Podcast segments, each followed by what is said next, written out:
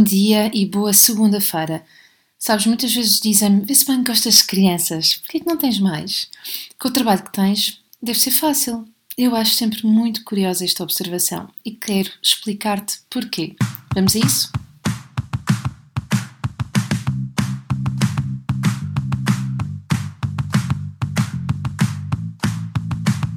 Olá, eu sou a Magda Gomes Dias e este é o podcast do Mamos de Voz.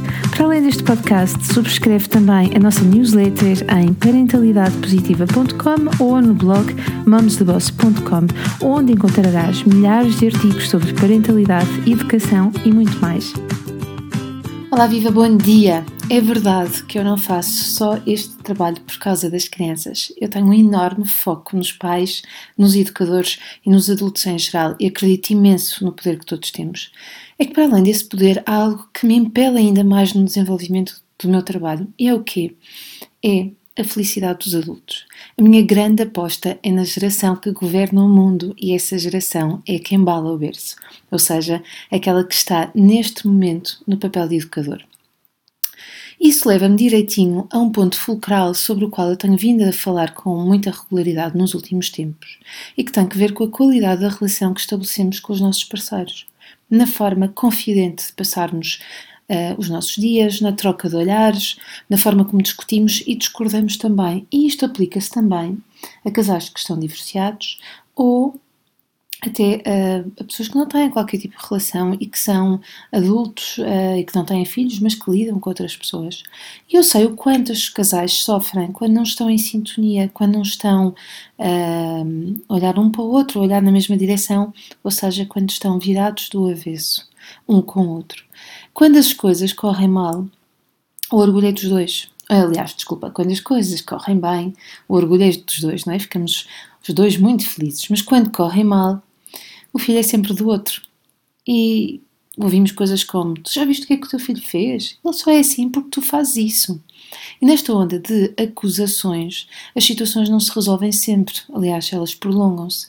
Há ditos que ficam por serem respondidos, há frases ditas em tons que magoam e por aí vai, não é? Vamos com esta situação sempre, sempre, sempre. Olha, imagina este caso. Imagina que João Maria, que é o nosso filho, o teu filho, chega a casa com negativa em inglês ou que foi agredido por um amigo.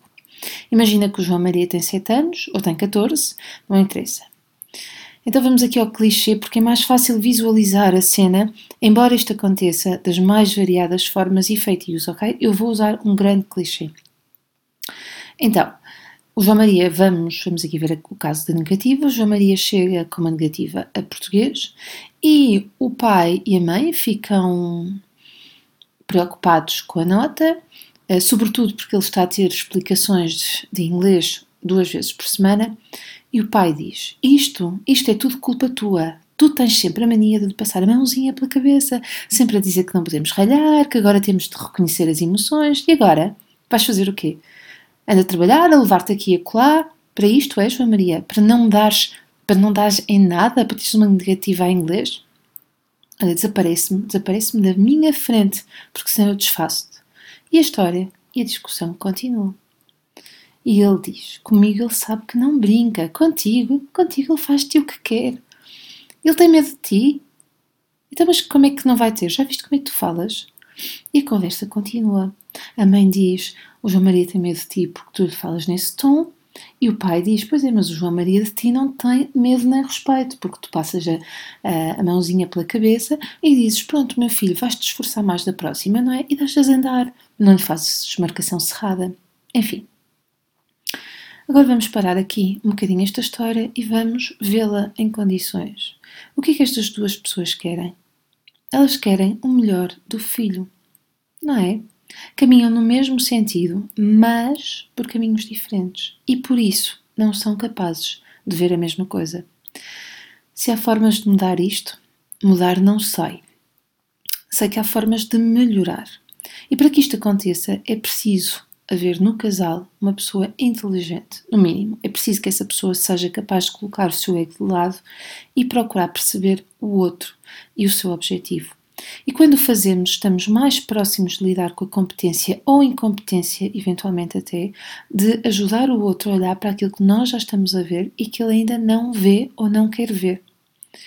Ó oh, António, e agora o que é que nós vamos fazer em relação a isso? Eu vejo que estás muito zangado e que mandar o miúdo para o quarto, quando tu o mandas para o quarto, tu queres que ele perceba o que é que está a passar e que ele vá pensar numa série de coisas. Mas achas mesmo que ele vai pensar no que, naquilo que tu queres? Eu não sei. Talvez ele vá para o quarto pensar que os pais não gostam dele, não é? E talvez o António responda desta vez: Não sei, não quero saber. Tu que és tão interessada nessas coisas da parentalidade, vai lá e vê se o convences. Parte disto é culpa tua, sempre a proteger o menino. Então, Maria, se for a parte inteligente, o António pode estar aqui, posso ter aqui os papéis invertidos.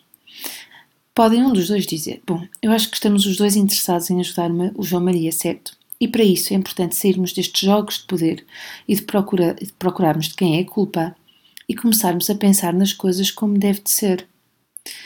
Sabes, é que quando nós temos clareza do que queremos, torna-se mais fácil encontrar a forma de fazer e de nos unirmos. Talvez a Maria, não me recordo se lhe tinha dado um nome este também ou não, seja efetivamente uma pessoa com maior dificuldade de afirmação. Talvez seja meiga aos olhos do António, um, mas o António também a pode ver como passiva. Não interessa. Mesmo com estilos diferentes, podem ganhar se se unirem.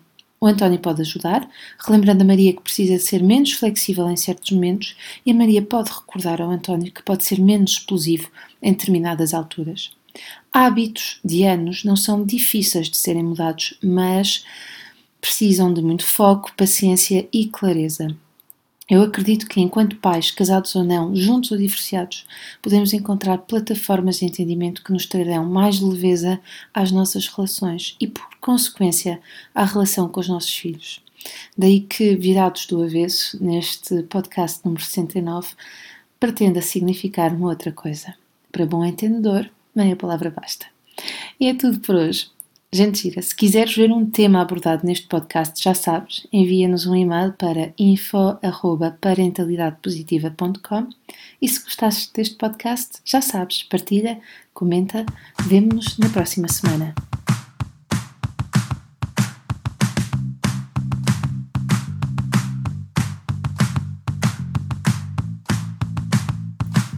Gostaste deste podcast? Então deixa os teus comentários no blog mamosdeboss.com, onde terás acesso também a milhares de posts e lembra-te de assinar a nossa newsletter em parentalidadepositiva.com ou em mamosdeboss.com. Partilha à vontade. Até ao próximo podcast.